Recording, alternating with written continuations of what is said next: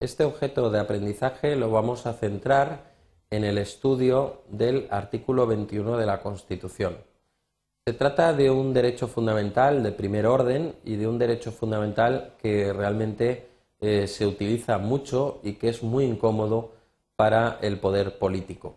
Más que un derecho fundamental, de hecho, eh, no es un derecho fundamental, es una libertad pública, ¿de acuerdo? Es una libertad pública por una serie de características que son objeto de estudio en otro objeto de aprendizaje. La libertad pública se denomina libertad de reunión y manifestación y el artículo 21 está compuesto por dos preceptos o por dos apartados, el 21.1 y el 21.2. En el 21.1 se prevé las reuniones en lugares de tránsito, perdón, las reuniones en lugares privados ¿eh? iba a decir lugares de tránsito público, es el, 21.2. Las reuniones en lugares privados no tienen más requisito que no portar armas. Y como yo he dicho ya en, algún libro y en algún artículo que he escrito, eh, lo de no portar armas no se puede considerar como un verdadero requisito de ningún derecho, porque está claro que el ejercicio de los derechos fundamentales no comporta jamás el, portar armas. Es como si yo dijera, pues quiero un plato de sopa líquida. Pues claro, es que la sopa solo puede ser líquida, no, no puede ser sólida. Eh, cualquier derecho fundamental en el cual se portasen armas para su ejercicio no sería tal derecho fundamental. Por tanto, bueno, pues el 21.1 no plantea ningún problema y tenemos que tener muy claro, todos los ciudadanos, que tenemos eh, la libertad de reunirnos en lugares privados sin ningún tipo de limitación. El 21.2 sí que comporta ya algunos problemas conceptuales que son sobre los que nos centraremos a continuación. la libertad de reunión y manifestación en lugares de tránsito público eh, nos dice el artículo 21.2 que requiere de comunicación previa. Y lo primero que tenemos que tener en cuenta es qué es esto de la comunicación previa. Eh, se requiere simplemente que se diga al poder político o público, a la autoridad, nos dice el 21.2, que se va a realizar una manifestación en un lugar determinado y, bueno, pues que está promovida por unos promotores determinados. La autoridad es el subdelegado de gobierno, es decir, el representante del Estado en el ámbito provincial, porque el delegado de gobierno es el representante del Estado en el ámbito autonómico. Entonces, la autoridad competente es el subdelegado de gobierno. Cuando nosotros comunicamos una manifestación, lo que estamos haciendo es indirectamente solicitándole al subdelegado de gobierno que haga lo posible para garantizar el correcto ejercicio de esta libertad. Con ello lo que trato de decir es que jamás debéis confundir eh, lo que es comunicación con autorización. En la época de Franco sí que es cierto que había que pedir autorización y por ello la libertad de manifestación no era una verdadera libertad. Eh, tenéis que tener muy claro mm, que los derechos fundamentales derivan directamente de la persona y jamás pueden otorgarse o autorizarse, sino que siempre, y por eso todos los derechos eh, los vemos en la Constitución, que comienzan con el se reconoce el derecho a o se garantiza el derecho a. Jamás se otorga o jamás se autoriza. Por tanto, eh, digamos que el punto de vista con el que hay que ver la comunicación es precisamente para garantizar el legítimo ejercicio de ese derecho y sobre todo el ejercicio de ese derecho con absoluta seguridad. ¿eh? Y por tanto se comunica a eh, el subdelegado de gobierno. El artículo 21.2 nos dice que sólo podrá prohibirlas cuando existan razones fundadas de alteración del orden público con peligro para personas o bienes. Bien, pues estos requisitos han sido objeto de un minucioso estudio detallado por parte de la sentencia del Tribunal Constitucional 66-95.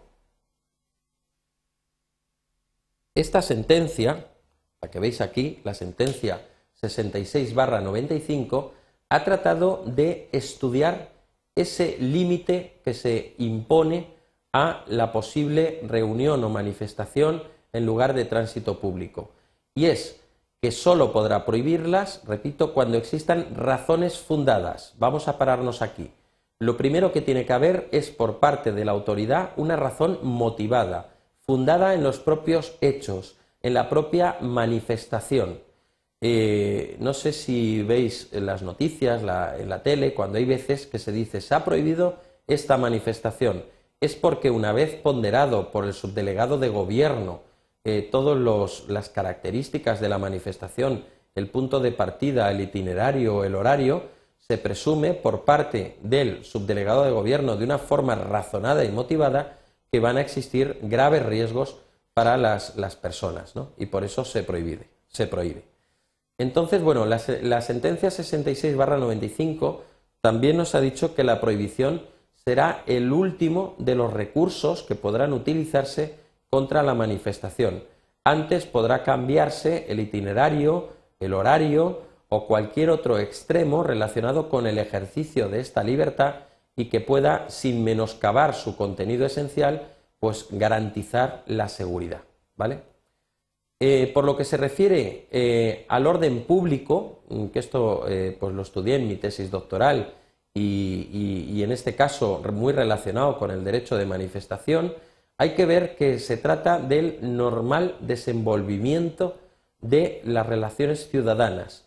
Es decir, una alteración en el orden público es la percepción de que en la calle algo pasa, algo anormal pasa. Cuando vamos como viandantes, paseando, eh, hablando, charlando, viendo escaparates, eh, somos conscientes de que hay una tranquilidad en la calle y de que todo se desenvuelve con absoluta normalidad.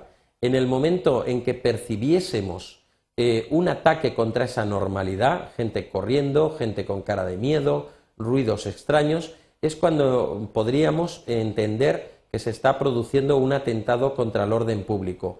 Pero ello no basta para de por sí prohibir con este atentado únicamente al orden público una manifestación, porque el artículo 21.2 establece que debe existir peligro para personas o bienes. Por tanto, ha dicho la sentencia del Tribunal Constitucional 66-95 que debe existir una relación de causalidad entre, eh, el desorden público y el eminente peligro para personas o bienes. ¿Por qué eh, explicita así el Tribunal Constitucional esto? Porque en muchísimas manifestaciones se paraliza la vía pública, se queman neumáticos, se mete mucho ruido y obviamente sufren menoscabo otra serie de derechos y libertades constitucionales de primer orden.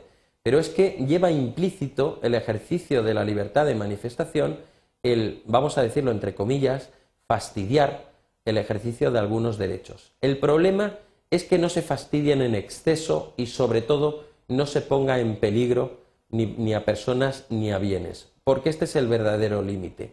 En el caso de que previstas todas las posibles alternativas y soluciones a la manifestación, aún así se produjese un grave riesgo para la salud o, para la vida o para los bienes, eh, el mobiliario urbano eh, que adornan nuestras ciudades, en estos casos es cuando debería prohibirse tajantemente una manifestación.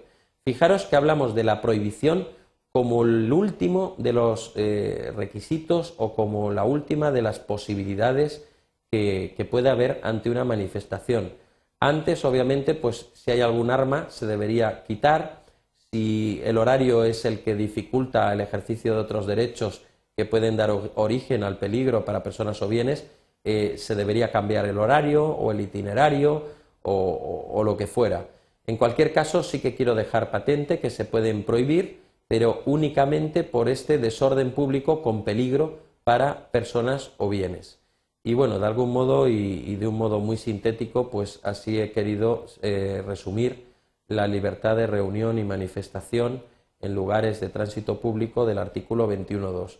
Con ello acabo este objeto de aprendizaje.